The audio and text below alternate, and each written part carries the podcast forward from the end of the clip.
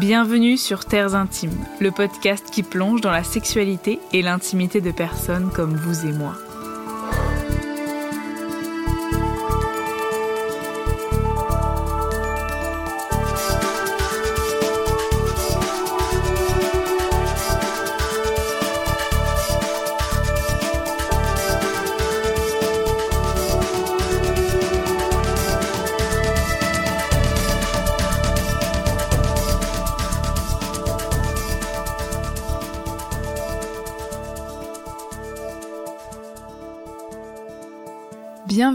Dans le sixième épisode de Terres Intimes.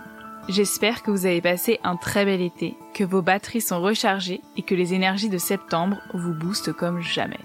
Pour lancer cette nouvelle année, j'ai décidé de vous partager la voix de Serge, un homme de 48 ans qui aime la vie, les hommes et le vin blanc.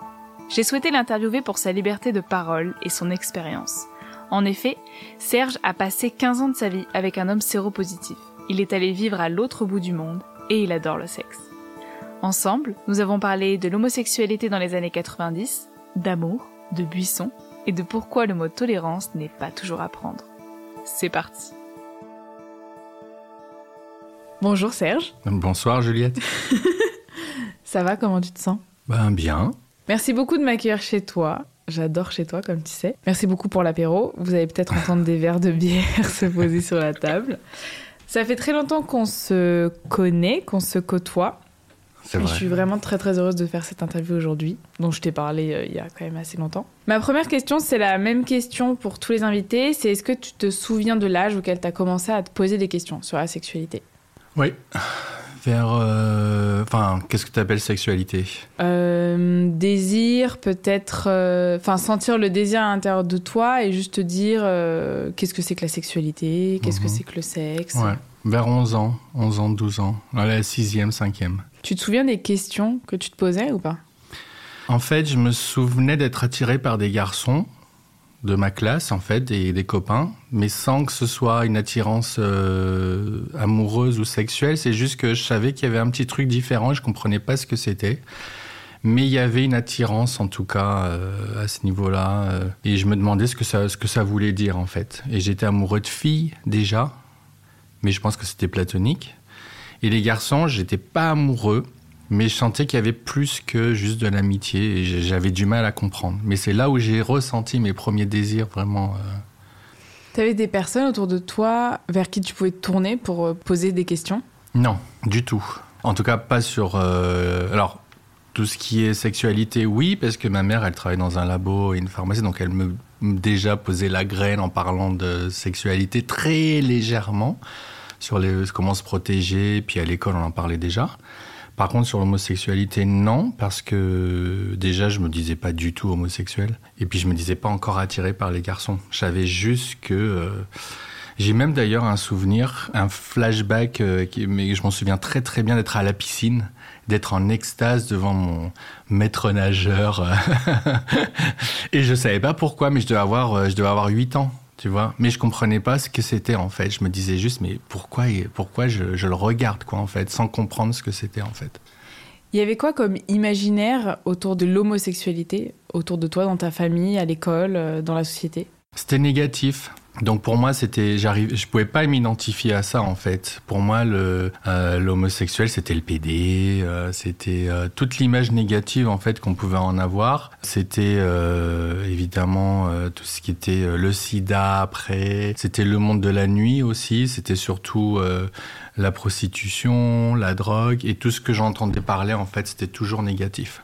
Donc j'ai eu du mal à m'identifier à ça en fait. Pour moi, j'ai mis très longtemps avant de réaliser que j'étais homo. Parce que c'était, pour moi, c'était pas possible. C'est pour ça que je comprenais pas ce qui se passait avec les garçons.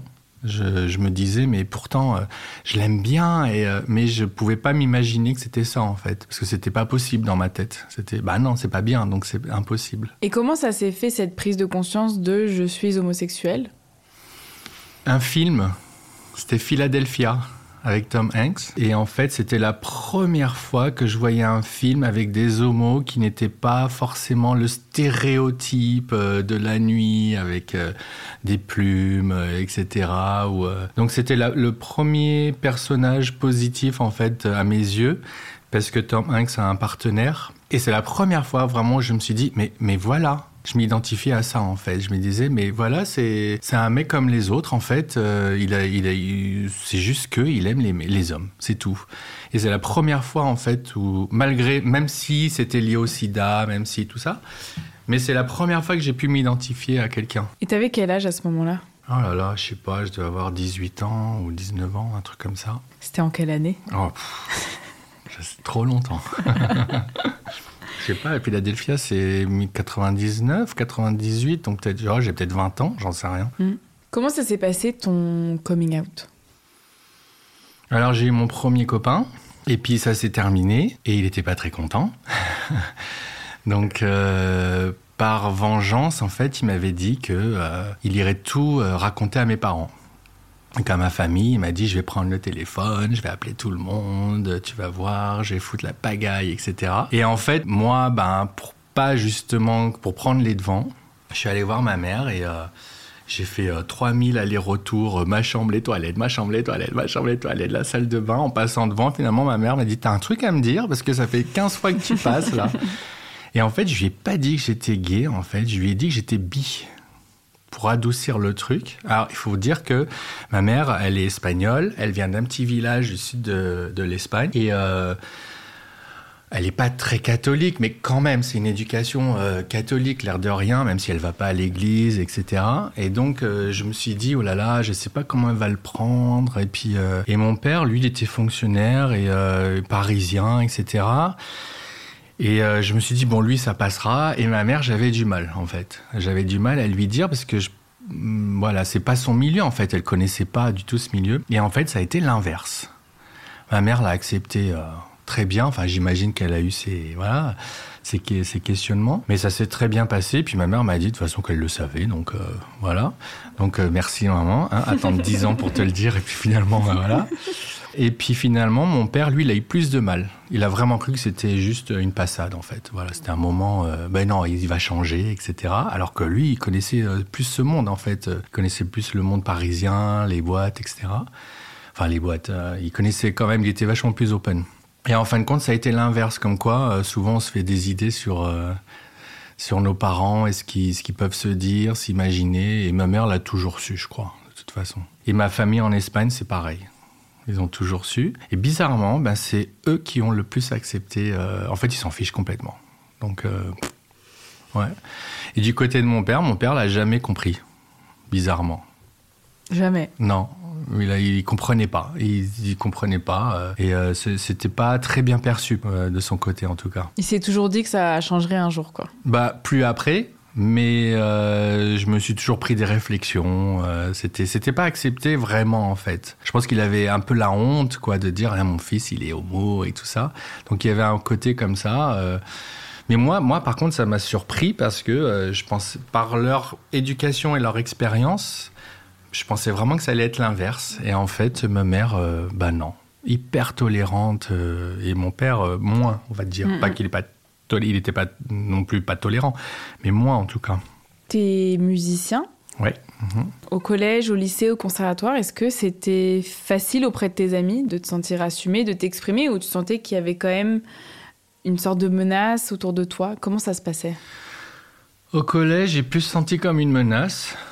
J'en parlais pas, de toute façon je savais pas que j'étais homo, hein, donc, euh... mais je sentais qu'il y avait quelque chose quand même qui était différent.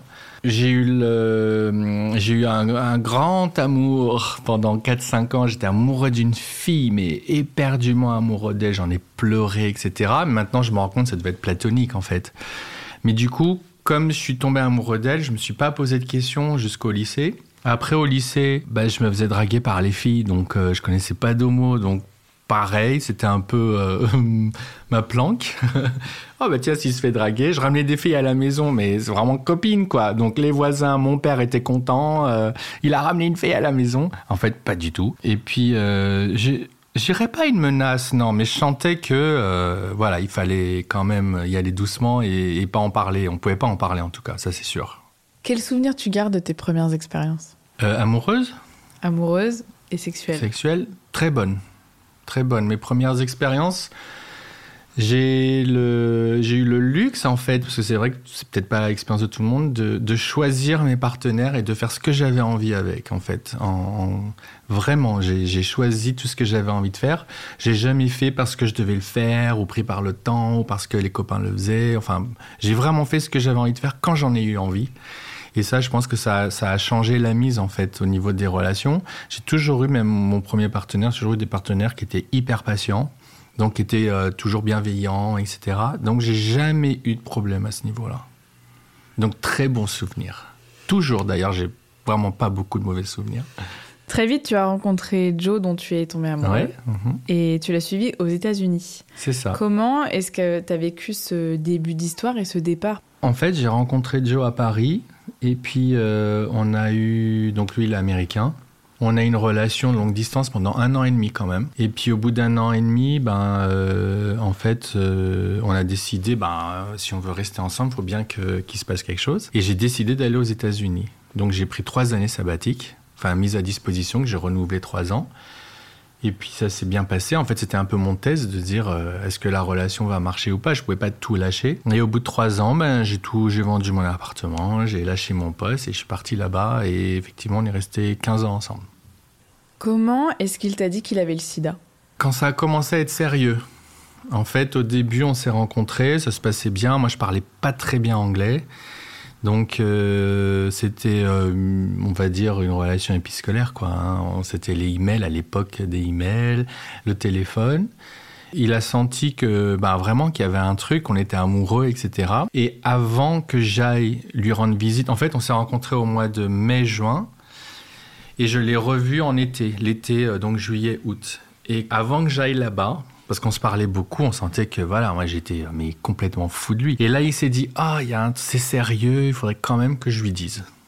Et c'est en fait, c'est pas lui qui me l'a dit parce que moi, je honnêtement, j'ai fait 8 ans d'anglais, mais euh, une conversation, je pouvais pas la tenir en fait. J'étais vraiment une brêle là-dessus. Et euh, du coup, c'est les amis qu'on avait en commun à Paris, en fait. J'avais rencontré des amis à lui à Paris qui m'ont dit bon, bah, il me dit, euh, il voudrait quand même que tu saches que voilà, il est séropositif, etc. Donc c'est comme ça que je l'ai appris. Comment t'as réagi? Honnêtement, ça m'a pas choqué en fait parce que euh, j'étais amoureux de lui donc je suis tombé amoureux de la personne et pas du malade en fait pas du pas du virus, euh, pas de voilà, pas du sida en fait. Euh, donc pour moi, c'était comme si. Euh, alors je me suis quand même renseigné parce que pour moi c'était, voilà, je savais ce que c'était, etc. Mais je voulais savoir s'il était mourant, si s'il était sous thérapie, est-ce qu'il prenait soin de lui, etc. Donc c'est les simples questions que j'ai posées. J'ai mis t'en es où en fait? Ça veut dire quoi en fait au niveau de ta santé? Et puis il m'a dit que où il en était. Et après je suis passé à autre chose pour moi, c'était comme si, euh, je sais pas. Puis de toute façon, on est à l'abri de rien. On peut rencontrer quelqu'un et puis ils ont le cancer l'année d'après. Qu'est-ce qu'on fait? Mm, mm. Donc euh, pour moi, c'était pas un obstacle, tout simplement. Alors pour la petite note, le sida, il a été mentionné pour la première fois le 5 juin 81. Il n'y a mhm. toujours aujourd'hui pas de vaccin, mais il y a des traitements qui permettent de ralentir sa progression. C'est ça. Tu me dis s'il y a des choses qui ne sont pas mhm. claires. C'était important pour moi de faire cette interview car il y a énormément de fausses croyances sur les couples euh, ou les relations euh, où le VIH est présent. Qu'est-ce que ça a signifié pour toi et pour vous de vivre avec euh, ce virus? Alors moi, pour ma part, j'ai, eu un peu l'attitude de prendre du recul et d'être en déni. Personnellement, en tout cas, on va dire sexuellement, on va aborder ça comme ça, pas grand-chose de différence, sauf que on devait se protéger. Donc, euh, on se protégeait quand il y avait pénétration, on se protégeait. Et c'était la règle, voilà, c'était comme ça. Et en gros, c'est la seule chose qui a changé en fait, parce que j'imagine que peut-être si, voilà, au bout d'un certain temps, ce serait peut-être plus protégé dans une relation sérieuse. Mais il y a que ça en fait qui a changé. Et puis, par rapport à son état de santé, euh, il était plus vraiment contaminant.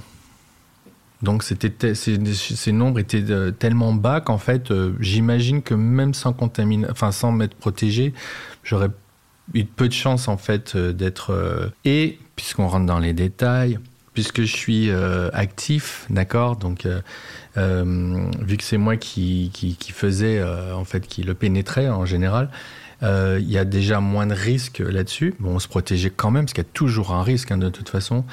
Et c'était une règle d'or, voilà, on va se protéger, on ne voulait pas prendre de risques. C'est tout.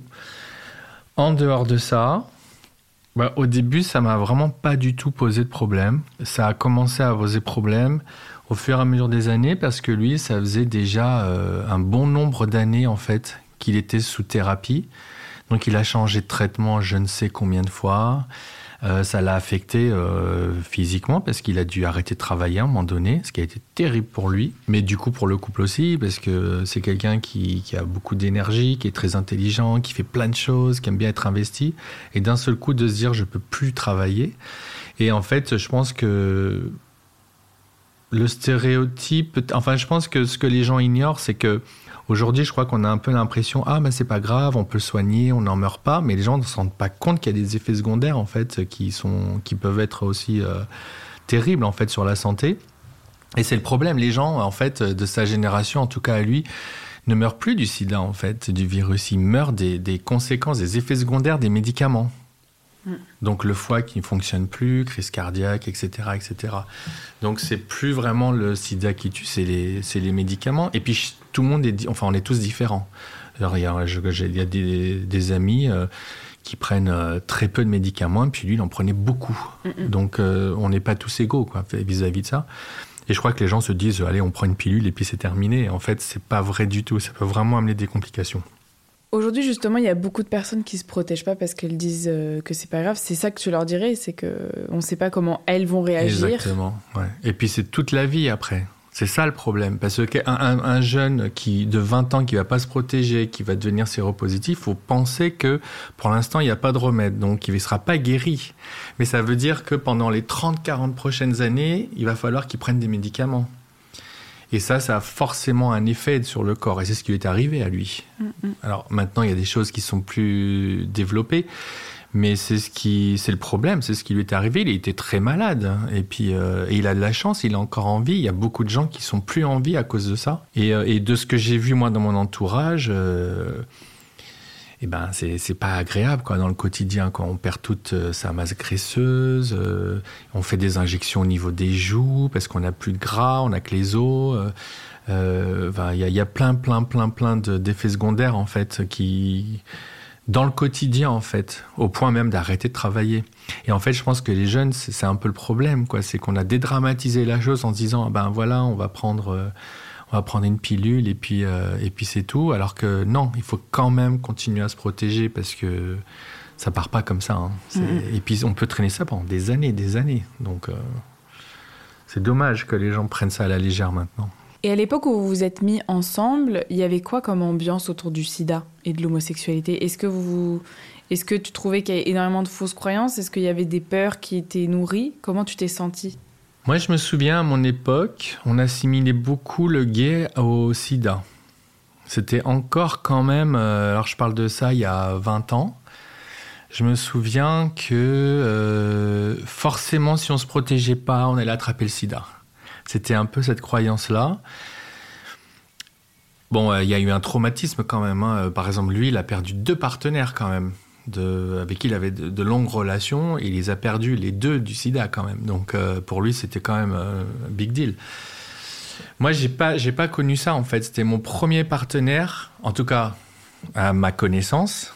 Les autres, je sais pas. Mais comme je me protégeais, ben, la question ne se posait pas. Et euh, pour moi, il y avait quand même ce truc de ah ben c'est quand même les homos qui ont le sida, ça ne nous concerne pas trop alors que c'était pas vrai, mais on avait quand même des traces de ça en fait. Et le fait qu'il ait le sida, je trouvais que ça, ça choquait moins parce que c'était un homo. C'est presque normal en fait de sa génération qu'il ait le sida. Bah oui, il a vécu dans les années 80, 90, ça m'a forcément il a le sida. Et je sais pas, je trouvais ça, c'est, on stigmatisait beaucoup les gens comme ça. Mm-hmm. Et le problème, je trouve que c'est que euh, on a beaucoup, euh, en fait, enfin, de mon expérience, ce que j'ai regretté, c'est qu'on jugeait les gens par leur apparence. C'est-à-dire qu'on se protège plus en disant ah mais non, tu vois, regarde lui, on, on, voit qu'il est malade, alors que c'est complètement idiot en fait. Ça, mais ça se voit même pas. Sauf quelqu'un qui est malade depuis très longtemps, on peut le voir. Mais il y a des gens qui seront séropositifs, qui ne, qui ne le savent même pas d'ailleurs, et ils sont en très bonne santé. Donc ça peut se déclencher bien plus tard. Et c'est ça le problème. Et c'est là où les gens se disent... Et j'ai souvent entendu ça, moi. Ah non, non, il a l'air malade.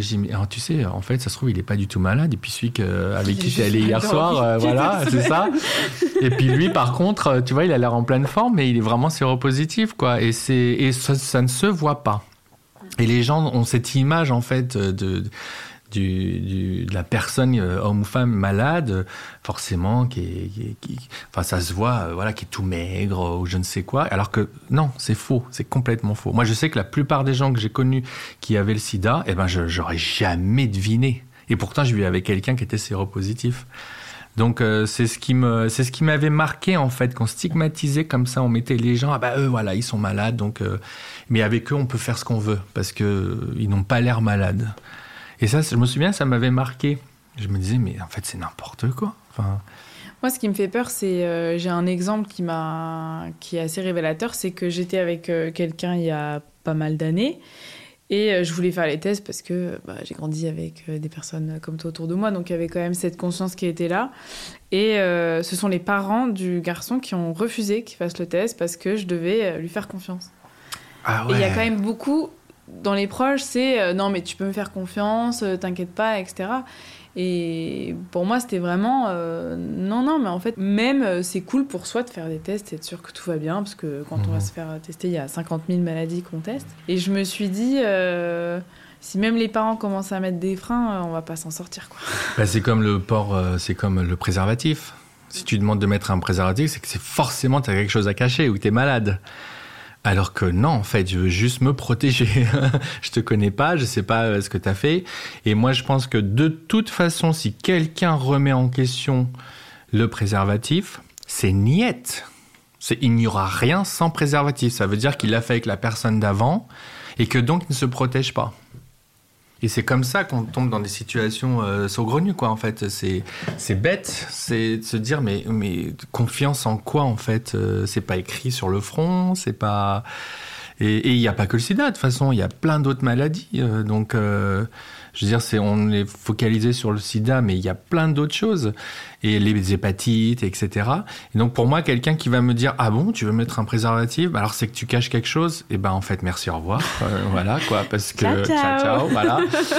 parce que ça veut dire que tu le fais jamais avec le préservatif. Donc, et, et si tu es avec moi, ça veut dire que avec la personne d'avant, c'est terminé. Donc, euh, tu la connaissais depuis combien de temps? Et puis, donc, c'est impossible, en fait. C'est vraiment pas possible.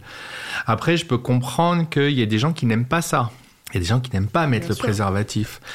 Mais on peut pas imposer à l'autre. C'est pas une question de confiance, le préservatif. C'est justement rendre service à l'autre et dire, mais en fait, euh, voilà, je te respecte, donc forcément, je vais mettre. Pour moi, c'est une question de respect, en fait. Je, te connais, euh, c'est la première fois qu'on fait ça. Euh, tu me connais pas tant que ça. Enfin, voilà, tu connais pas tout mon passé, euh, et puis t'en sais rien. Et je vais pas faire un test de toute façon devant toi aujourd'hui. Donc, on met le préservatif. Et puis, si on se revoit que tu veux que je fasse un test, on fera un test si tu veux. Mais même ça, je trouve c'est pas terrible. Bah, L'été, je crois qu'il y a une idée de trois mois. C'est-à-dire si on tombe malade euh, et qu'on se fait tester tout de suite, euh, c'est pas détecté, il faut attendre vraiment trois mois. Euh, moi, je suis partisane. Enfin, je sais que ce qui est juste pour moi, si la personne ne veut pas mettre de capote, bon bah ciao. En fait, mhm. c'est juste moi, c'est pas négociable. Donc, si c'est mhm. pas juste pour toi, autant on passe pas un moment mhm. ensemble, quoi. Je comprends même pas euh, d'ailleurs qu'il faut qu'il y a à négocier en fait. C'est. Mais j'ai un pote, il a, disons qu'il a beaucoup papillonné et en fait il disait mais je comprends pas euh, les femmes avec qui je couche, elles me disent non non mais t'en fais pas, euh, je prends la pilule. Et lui, il est là, non, non, mais c'est pas, enfin, c'est super. Et euh, c'est pas juste ça. Et donc, c'est vraiment, je trouve, il y avait, je crois, des chiffres qui montaient quand même pas mal dernièrement sur mhm. le sida, parce qu'il y a moins de sensibilisation, où justement, on pense qu'on n'en meurt pas. Mais c'est pour ça que je trouvais ça important d'en discuter. C'est que non, c'est une réalité et euh, c'est une grosse pas réalité. Hésiter, et faut et faut pas dire faut pas. C'est pas une règle, mais euh, si on sent que c'est vraiment juste pour soi de mettre le préservatif, c'est un domaine dans lequel on ne peut mhm. pas négocier avec soi-même. Le problème, c'est qu'aujourd'hui, il y a, on peut être sous PrEP. Donc on prend cette pilule avant et après. Ou alors on la prend tous les jours, ça dépend le nombre de fois. Si on sait qu'on va avoir un plan euh, sexe et puis on peut prendre cette pilule et soit 10 ans. Mais c'est toujours pareil. On est plus ou moins protégé du sida, oui, mais tout le reste, En fait, ça ne protège de rien du tout. C'est, pas comme un préservatif. Il y a des gens qui font ce choix-là. Après, si deux partenaires sont, sont d'accord et qui décident on va prendre le risque, etc., c'est leur affaire. On va pas juger, voilà. Mais de dire à quelqu'un euh, ah bah non fais-moi confiance, mais en fait j'ai pas à te faire confiance, je te fais confiance puisque déjà je vais avoir une relation avec toi, donc euh, c'est que voilà je t'aime bien un petit peu déjà. Mais c'est pour moi c'est plus une question de respect et le test il doit venir quand on est dans une relation suivie et que voilà on, est, on va être sérieux, allez on va faire tous les deux le test. Je trouve même que c'est une preuve d'amour quelque part. On fait tous les deux le test, pas que moi on le fait tous les deux et puis euh, et puis on voilà on décide d'être fidèle euh, ou en tout cas euh, si, si on l'est pas de se protéger Mm, mm. moi ma mère qui travaillait en labo c'était souvent le problème de couples qui venaient qui euh, faisaient le test, qui étaient séropositifs, et l'autre avouait, ben ouais, je suis allé, elle comprenait pas parce qu'il disait mais je comprends pas, je suis pas allé voir ailleurs, et l'autre avouait, ah oui, je suis allé voir ailleurs et je me suis pas protégé. Et donc euh, de là, moi dans ma tête, je me dis, ben en fait euh, non, il y a pas moyen quoi. C'est euh, c'est comme ça et puis c'est tout. Pour moi, c'est simple en fait, c'est de la civilité, c'est tout quoi. C'est on va faire les choses bien pour que tu sois protégé. Et puis si la personne remet ça en question, c'est qu'elle tient pas à vous. Mm, mm. Simplement, si elle est prête à prendre un risque. C'est qu'il y a un truc louche quand même. Moi, c'est l'inverse. C'est-à-dire, tu peux pas mettre de préservatif, c'est qu'il y a un truc louche. C'est Ouais, que- ouais. Et puis, t'es pas, t'es pas safe en fait, puisque tu, tu me dis à moi. euh, voilà. Alors moi, j'ai jamais eu ce problème. Hein. En général, euh, les mecs ont toujours voulu, en tout cas. euh, Puis on n'est pas toujours dans la pénétration ni rien, quoi. Oui, Donc bah, surtout. euh, voilà. On va pas juste être concentré sur la pénétration. Mais justement, en revenant sur la question du sexe, est-ce que tu as senti une vision ou une approche de la sexualité différente en France et aux États-Unis? Alors moi, j'étais à Los Angeles, donc je dirais pas au niveau de la sexualité, mais du look. Voilà, donc les mecs qui font du sport, etc. Voilà, j'allais à la gym et compagnie, donc il y avait un look qui était un peu différent, qui était vraiment le stéréotype gay un peu de la Californie. Au niveau de la sexualité, j'ai trouvé les Américains un peu plus puritains, mais en privé, pas du tout. je trouvais que c'était une image comme ça qu'on se donnait, et finalement, euh, voilà, on est aussi cochon à Los Angeles qu'à Paris, quoi. c'est tout, en fait, c'est tout. Après, au niveau des pratiques, euh, non, aucune différence. Aucune différence. Bah, J'aimerais justement déconstruire une croyance. T'en as un tout petit peu parlé tout à l'heure, mais euh, on va aller un petit peu plus loin. Est-ce que tous les homosexuels pratiquent la sodomie? Non, pas du tout. On va dire que la moitié de mes relations, euh, il n'y avait pas de pratique anale en fait. On peut être actif. Par exemple, moi, je suis actif. euh, J'aime, pas du tout être passif, d'accord? Donc, je peux tomber avec un actif. Si je tombe avec un actif, en fait, il n'y a pas que le sexe dans une relation. On peut tomber amoureux de quelqu'un. Donc, forcément, ça va pas rentrer en compte. Donc, on va faire autre chose. Mais il y a des gens qui n'aiment pas tout ce qui est sodomie, comme ils n'aiment pas la fellation, par exemple.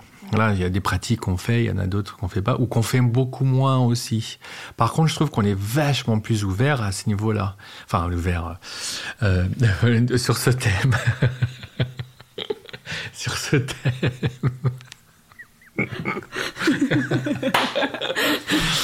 Euh, mais non, mais sur ce thème. on est vachement plus euh, quand même open, euh, dans le sens où euh, on, on s'assume quand même plus. Mm. C'est, moins tabou que chez les hétéros, quoi. Ouais, de pas Alors- aimer la pénétration, tu dis à un mec j'aime pas la Ah non, c'est pas possible. Ça va pas le faire. Voilà, c'est ça. Un hétéro, euh, pourtant il a la même, il a une prostate, hein, comme les homos, c'est pareil. Mais euh, c'est encore hyper tabou.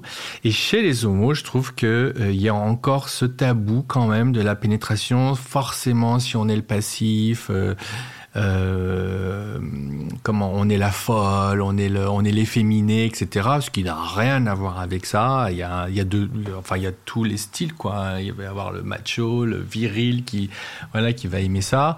Euh, il va y avoir aussi les efféminés qui vont aimer ça. Mais en fait, c'est vrai. Moi, j'ai connu des efféminés qui étaient super actifs.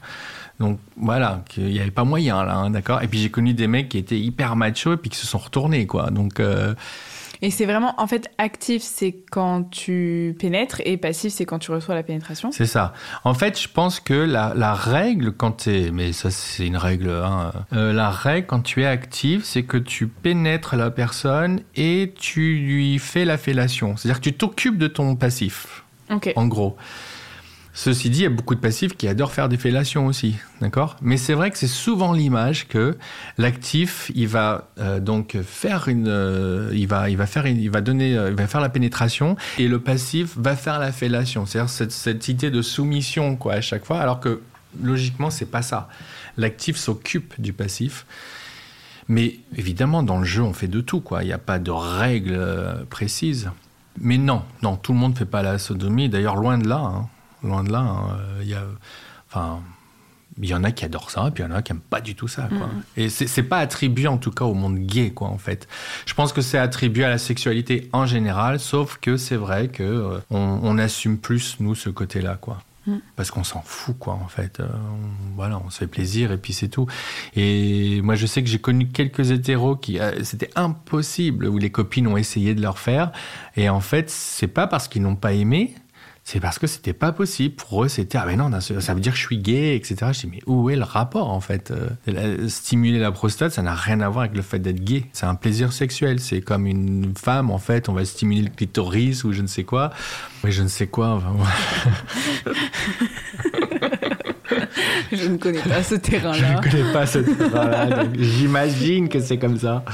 Mais justement, j'ai fait une, une interview avec euh, Nina la semaine dernière, qui est lesbienne, bisexuelle, mais qui aujourd'hui se définirait plus comme lesbienne, et qui m'a dit qu'elle trouvait que le fait d'être homo impliquait une certaine introspection parce qu'on rentre pas spécialement dans le cadre hétérosexuel qui est les normes en fait qui sont établies, qu'on essaie de déconstruire mais qui sont assez féroces.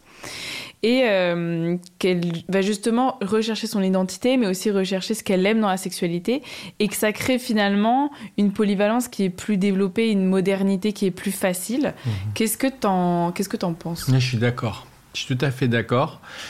Bah, déjà, euh, moi, j'ai dû déstructurer la sexualité comme je l'ai entendu, comme je l'ai vu et ce que j'en ai compris en fait, parce que j'avais la seule vision que j'avais de la sexualité, moi, c'est la sexualité euh, hétérosexuelle. Donc on fait ça comme ça, on fait ci, on fait ça. Et quand je suis devenu donc, euh, enfin quand j'ai les premières fois avec les mecs, ben c'est pas ce que j'allais faire en fait. Donc, il euh, n'y a pas de vagin, il n'y a pas de poitrine, il euh, n'y a rien de tout ça. Donc, qu'est-ce que je fais en fait Moi, parce que moi, à l'école, de quoi je parlais? Oh là là, elle a des gros seins. Enfin, les copains, c'était ça en fait. Euh. Et moi, je, je, me suis dit, mais en fait, je suis avec un mec. Et donc, il a fallu que je mette tout à plat et que je recommence à zéro et de me dire, mais en fait, qu'est-ce que, qu'est-ce que le plaisir? De, de quoi j'ai besoin? De quoi lui, il a besoin? Parce que c'est pas une fille, c'est un garçon. Et du coup, c'est vrai que ça a créé euh, peut-être, on va dire, euh, je me suis émancipé un peu plus.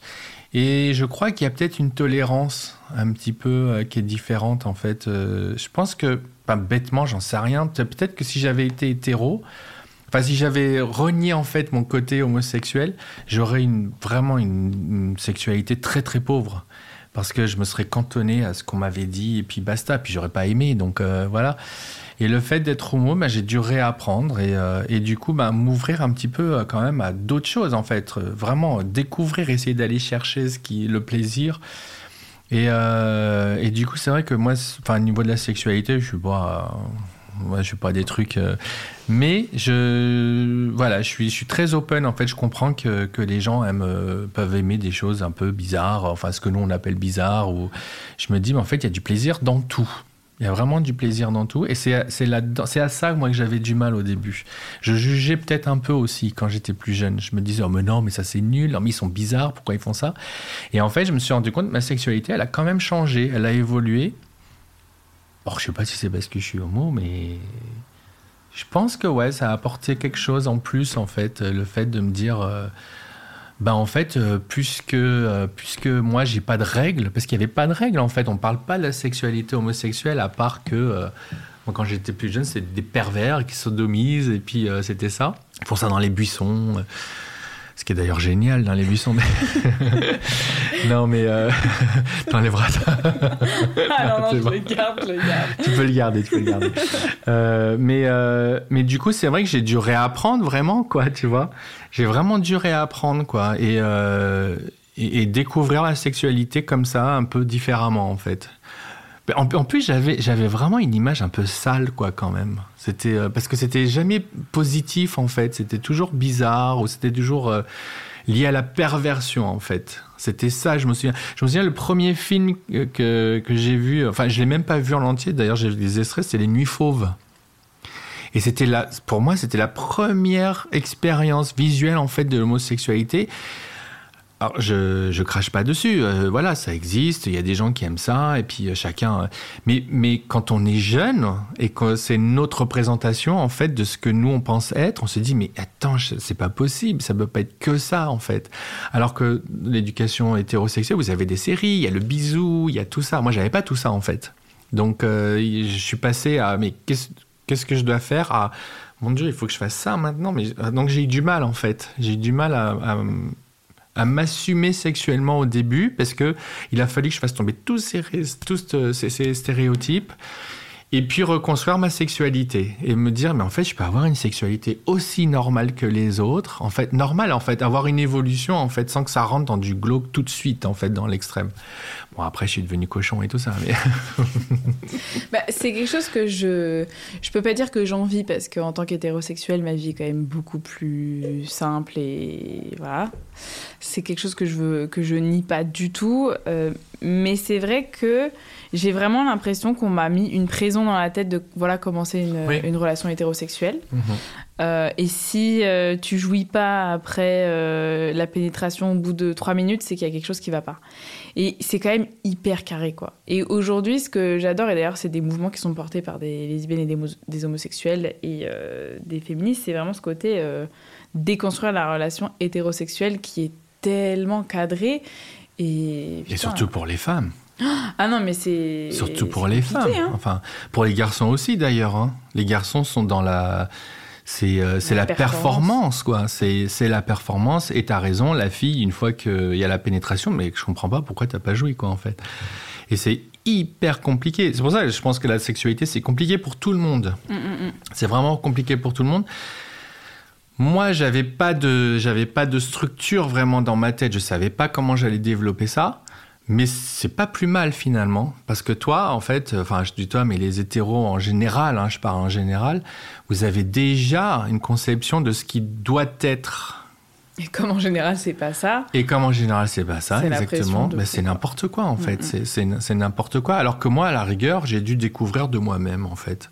J'ai dû me détacher de tout le, tout le côté négatif et rencontrer des gens et avec les rencontres, euh, ben voilà, ah bah tiens, ça c'est super, ça c'est super. Mais c'est vrai que j'ai pu faire mon choix. J'avais pas de d'a priori en fait. Je me suis pas dit ah il faut que je fasse ça parce que c'est comme ça. Non, en fait c'était. Euh, d'ailleurs quand j'ai eu mon premier mec, je savais pas comment ça allait se passer en fait. Euh, on s'est fait au fur et à mesure. Donc c'est ça, c'était vachement bien parce que du coup j'ai l'impression de découvrir sans qu'on m'ait rien expliqué avant et euh, c'était génial. Bon un peu stressant comme tout le monde quoi, mais c'était bien en fait. C'était, euh, je me dis ah ok. Bah, et puis on a évolué petit à petit, mais j'avais vraiment, voilà, je, je me suis pas dit ah le mec va arriver, va me sauter dessus, puis il va falloir que je fasse semblant et puis c'était pas du tout ça, du tout ça, quoi. et si on imagine que là, il y a un jeune homme qui est à côté de nous et qui, comme toi, euh, sait pas trop par où aller, il est stressé, qu'est-ce que tu lui donnerais comme conseil ou comme pratique, même si c'est un peu cru, euh, de, des routes qu'il pourrait prendre avec son partenaire, son prochain partenaire? Genre, qu'est-ce que je fais? Donc, s'il a déjà un partenaire? Il a un partenaire, il s'apprête à faire l'amour pour la première fois, il n'a pas trop d'expérience, il connaît rien, il est perdu. Qu'est-ce que tu lui donnerais comme conseil, même si c'est cru, même si, voilà, là, on... Bah, rien de cru, en fait, de laisser aller, de d'y aller à l'émotionnel, en fait, euh, que ce soit fait dans le respect, euh, de pas y aller avec un a priori, de pas se dire, tiens, aujourd'hui, je vais faire ça, ça, ça. En fait, d'y aller vraiment de, de, s'embrasser. Euh, s'il est amoureux, ben laisser aller et puis ça viendra tout seul vraiment. En fait, euh, je trouve que plus on planifie, plus on se dit il va falloir faire ci, il va falloir faire ça, il va falloir que je sois bon à ça et puis il va falloir que je fasse plaisir.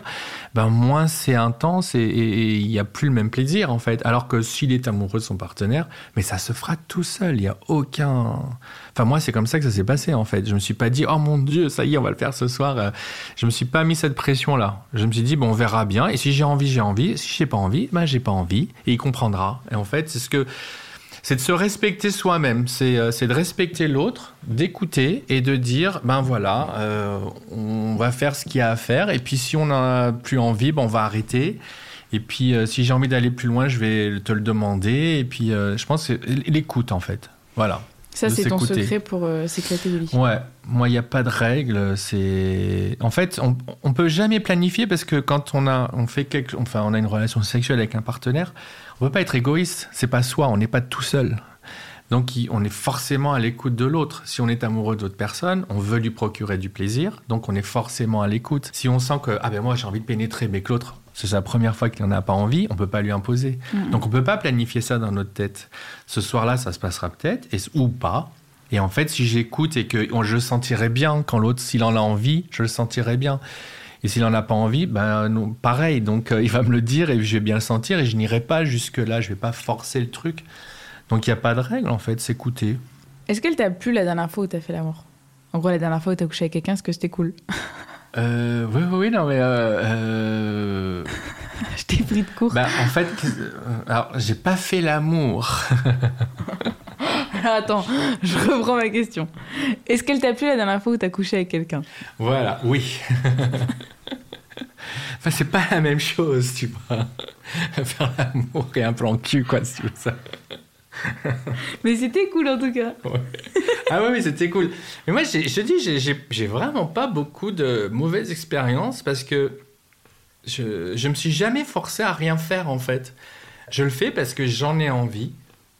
Et si je sens que l'autre en a envie, eh ben, ça va forcément bien se passer. Alors, on a toujours des plans qui fonctionnent moins bien que d'autres, ça, c'est forcément. c'est- Voilà, mais j'ai jamais eu de catastrophe, quoi. Enfin, sur le nombre de plans que j'ai eu, euh, il n'y en a pas eu tant que ça, quoi. C'était rare quand même, les plans où je, je suis parti, je dirais, c'était catastrophique, quoi. C'était peut-être une fois Walk ou of deux, quoi. shame. Ouais, walk, c'est ça.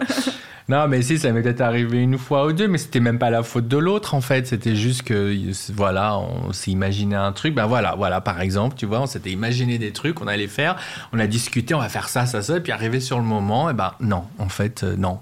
Et tu vois, on s'est mis de la pression, et puis euh, ça aurait pu se passer autrement, mais on s'est mis trop de pression. Tu vois, on a, on a trop planifié, en fait, et en fait, on aurait dû boire un verre et puis attendre, quoi. Est-ce que tu l'aimes ton corps? Je l'ai aimé.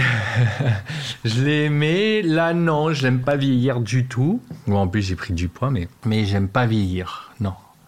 Alors, j'apprends à l'aimer, j'a- j'apprends à l'accepter de vieillir. Mais euh, non, mais j'ai toujours su que j'aimerais pas vieillir. J'aime pas vieillir. Je m'en fous ce que les gens peuvent dire. Euh, Mais si, non, j'aime pas vieillir. J'étais très bien à 25 ans et 30 ans. C'est euh, Cher qui a dit une fois euh, J'ai été euh, jeune, belle et riche. Et, et je suis vieille. Qu'est-ce qu'elle dit? Maintenant, je suis vieille. Elle dit N'écoutez pas ce que disent les autres, c'est bien mieux d'être belle, jeune et riche. Quoi. Et je suis tout à fait d'accord. Euh, non, je suis pas mécontent en fait. Je, je- je comprends qu'il y ait des changements à faire. Bon là avec le Covid et tout, je me suis en plus laissé aller, mais ça date. En fait, ça ça date vraiment de la rupture quand j'ai rompu avec mon mec. Ça a été vraiment Avec Joe euh, avec Joe, avec mon ex, avec mon mec, j'ai dit alors, avec mon ex. non mais c'est vraiment fini. Euh, avec mon ex et euh, là c'est là où j'ai vraiment, je sais pas. Il y a eu un grand changement dans ma vie et c'est là où j'ai vraiment commencé à. Euh, je sais pas si c'était une déprime en fait, j'en sais rien, mais euh, je me suis un peu réfugié. euh, En fait, j'ai arrêté le sport, j'ai arrêté plein de choses comme ça, tout ce qui, tout, tout ce qui me faisait du bien en fait. Et euh, j'ai mis longtemps, j'ai mis au moins 2-3 ans avant de vraiment refaire surface et de re. Enfin, je sais pas, de me détacher de ça en fait. Donc, euh, et là, je pense que j'arrive un peu au moment où, ok, maintenant il faut que je refasse ma vie, etc. Bon, c'est pas que j'ai pas, j'ai pas attendu 5 ans avant de refaire ma vie, mais, mais euh, en tout cas, ma vie sentimentale, je pense que, ouais, là, ça, je, rec- je recommence un peu à reprendre le dessus. Mm, mm. À avoir envie. Ouais, à avoir envie d'une relation. J'ai une question, c'est, je, je t'en ai pas parlé, enfin, j'y pense maintenant. C'est, t'as quelle relation avec Joe? Parce que on peut avoir des, des mauvaises ou des bonnes relations avec des ex, c'est pour ça que je te demande. Très bonne relation. En fait, euh, on s'est séparés au bout de 15 ans. Euh, bon, alors ça a été dur, etc. Mais je, tenais vraiment à garder une bonne relation avec lui. En fait, je comprenais pas comment je comment j'aurais pu tomber, euh, être amoureux de quelqu'un pendant 15 ans. On a vécu des choses mais tellement belles, tellement fortes. Vraiment, enfin moi je m'imaginais euh, quand tout allait bien, je me disais on sera à la retraite ensemble, etc. Donc quand ça s'est arrêté, je me suis dit mais c'est pas possible qu'il fasse plus partie de ma vie en fait. Je me disais mais c'est impossible en fait. On s'entend bien, on s'est pas séparés dans la dispute, ça n'a pas été une tromperie ni rien en fait. On a pris des chemins différents et voilà, on a décidé au bout d'un moment que ça marchait plus. Mais il y avait plein, plein de, plein de facteurs aussi qui rentraient en jeu. Et du coup, j'ai vraiment tenu, j'ai insisté, euh, mais lui aussi, en fait, c'était un commun accord, qu'on garderait contact, en fait. Et puis c'est quelqu'un de tellement gentil et tellement d'agréable que bah, c'était facile quoi de, le faire. Mais j'ai pas eu de jalousie. Bon, il aurait eu quelqu'un. Euh, euh, oui, j'aurais été super jaloux, j'imagine, sur le coup. Alors peut-être que ça aurait été euh, le cas, peut-être que j'aurais coupé complètement les ponts avec lui pour justement pas voir ça. Mais comme il avait personne, bah, c'était facile en fait. On est resté amis. Voilà, je peux même, on peut partir en vacances, dormir dans le même lit, et il se passera plus jamais rien. Et puis c'est comme ça, mais c'est devenu un pote, quoi. Donc, euh, moi, je suis très contente de l'avoir gardé comme ami. Hier, il y a eu la Gay Pride. Qu'est-ce mhm. que ça symbolise pour toi? Personnellement, moi, je suis pas très Gay Pride. Je suis pas euh, la Gay Pride, etc. Par contre, je pense que c'est super important. Euh, je pense que c'est un événement alors, je sais pas si ça doit continuer ou pas, j'en sais rien. Moi, je suis pas là pour. Euh, mais je pense que c'est important parce que euh, il faut quand même avoir une voix. Il faut être quand même représenté quelque part.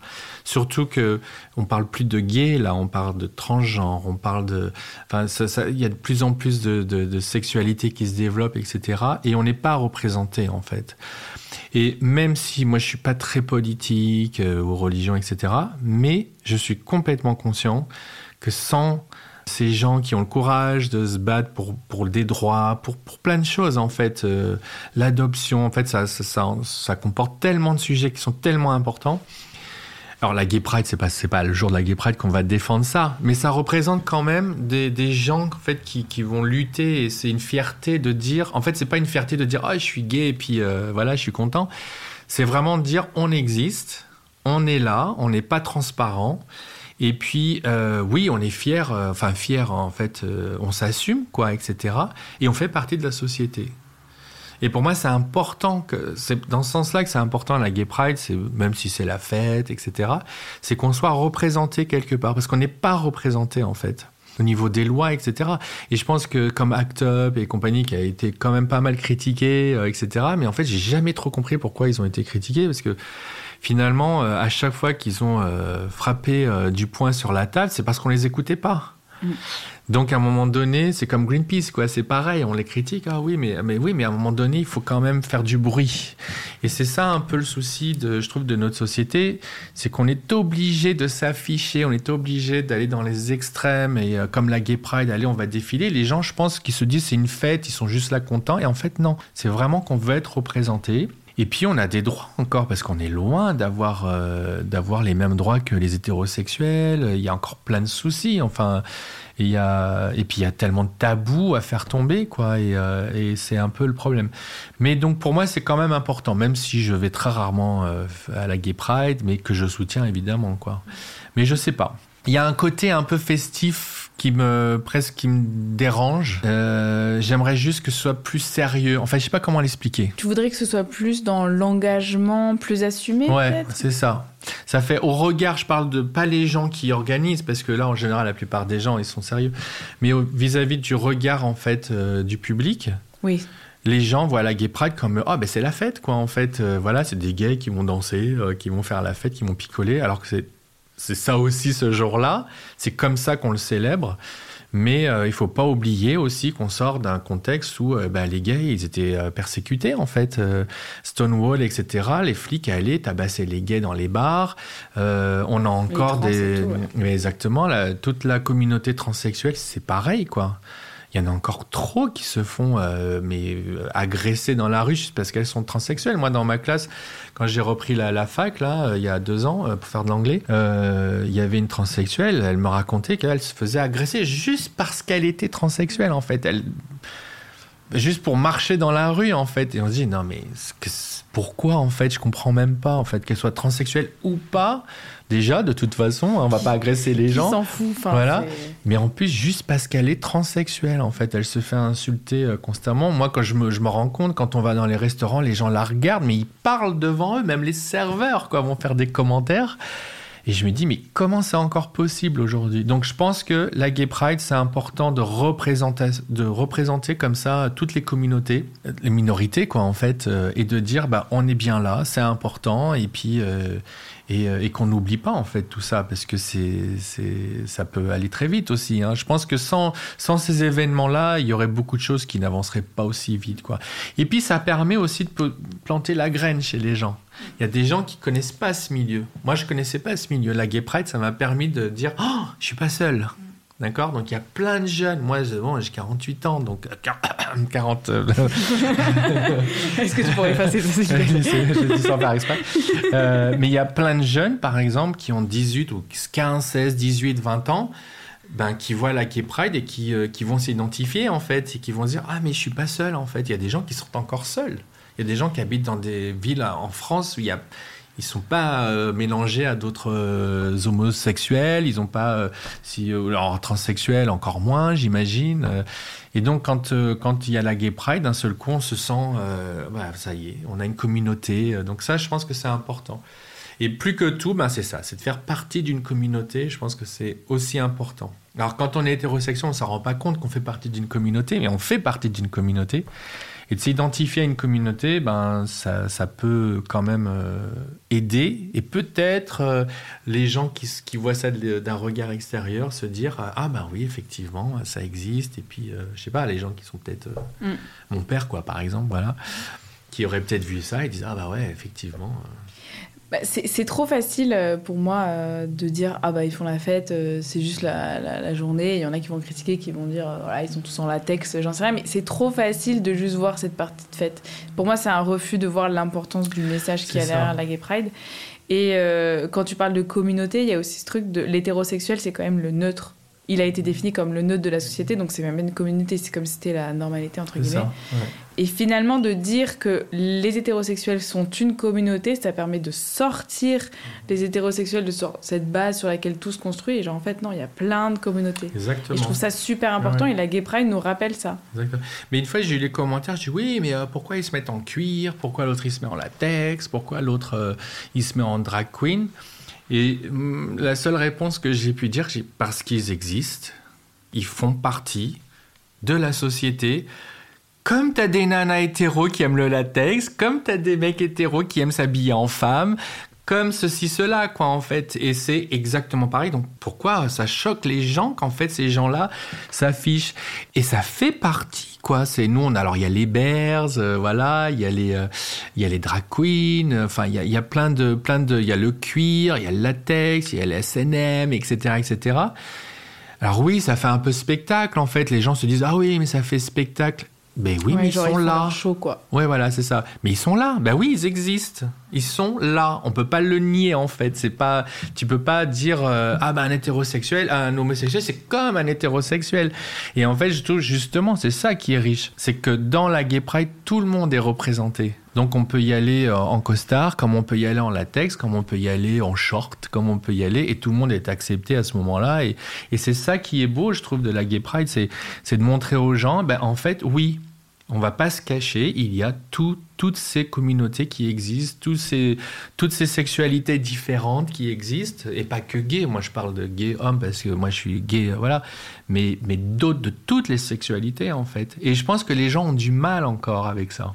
Bah, ça me fait penser à la peur de l'introspection par rapport à la sexualité. Quand on nous montre un schéma binaire, on se dit bon, je suis là ou je suis là. Il n'y a pas de peur. Mhm. Alors que quand on nous montre un spectre en nous disant vas-y, va chercher qui t'es, tu vas adorer, tu vas te trouver. Mais ça fait super peur d'aller chercher qui on est parce que là, enfin, c'est comme si on nous donne pas, euh, c'est un peu méchant, mais on nous donne pas la béquée. Et moi, de moi-même, en autonomie, je vais aller chercher qui je suis. Mmh, mmh, mmh. Et ça fait super peur. Mais ça fait d'autant plus peur si on sort du chemin et qu'on parle à des gens et qu'on se dit, oh là là, mais ils vont nous juger, en fait. ah oui, mais elle, elle fait pas ça. Et puis si je lui dis ça, mon Dieu, tu vois, ces petites réflexions qui font que alors qu'en réalité, mais tant pis pour eux. tant pis pour eux, quoi. C'est, moi, je sais que j'ai rencontré plein de mecs. Alors après, on aime, on n'aime pas, avec des pratiques sexuelles euh, qui, qui étaient pas, euh, où j'étais pas habitué, en fait, tu vois. Alors, j'ai jamais jugé. J'ai- bah, alors, en fait, c'est pas mon truc. Ou alors, je vais essayer si c'est pas trop. euh, et puis, je vais leur dire, bah, en fait, non, c'est, pas c'est- le faire. voilà, ça va pas le faire, en fait. hein. Mais je reste toujours quand même dans cette hypothèse que, bah, pourquoi pas, en fait. Pourquoi pas Peut-être que j'ai cette idée de. Mais tout simple, en fait, moi, quand j'ai commencé, euh, se demiser, c'était pas possible. Pour moi, c'était. euh, c'est pas fait pour ça. Je mets vraiment dans ma tête, je me non, Alors que pourtant, Eh, que pourtant. pourtant, ouais, il y a même la jouissance anale, quoi. Non, mais euh, allô, quoi. Il y a de Il y a de tout, quoi. Non, mais voilà, la jouissance anale, il y a beaucoup de gens qui n'y croient pas encore. Il y a des gens qui pensent que c'est pas possible. Mais non, on jouit pas. euh, moi, je trouve qu'il y a des choses, c'est important, il faut essayer, il faut tester. Ouais, alors si on est si on est ok avec ça et qu'on en a envie, pourquoi pas l'essayer? Et après, on peut toujours dire ah mais j'ai pas aimé. Voilà, c'est pas mon truc. Et encore, même là, en fait. Parce qu'on peut le pas aimer forcément avec une personne, mais on peut l'aimer avec une autre. Donc euh, c'est. Moi, je prends toujours l'exemple, ça rien du tout de cochon ni rien, mais où j'étais euh, en plein après-midi euh, des mois avec un mec. euh, c'était alors j'étais pas amoureux, mais alors euh, sexuellement c'était génial et c'est un mec que je revoyais comme ça. Et un jour, je sais pas pourquoi, euh, on- pendant toute l'après-midi, on avait fait ça. hein. Et puis, on avait du vin blanc. Et sur la table de nuit, il y avait du vin blanc. Et il, m'est- il est passé, il s'est roulé, il est passé sur moi, il a pris le vin blanc, il l'a bu. Et il me l'a donné dans, sa, dans la bouche, en fait. Donc, il m'a embrassé, il m'a ça m'a fait un truc, mais de ouf, quoi. Ça m'a excité. Et je me suis dit, mais en fait, c'est un truc que j'adore faire. Je m'en suis jamais rendu compte.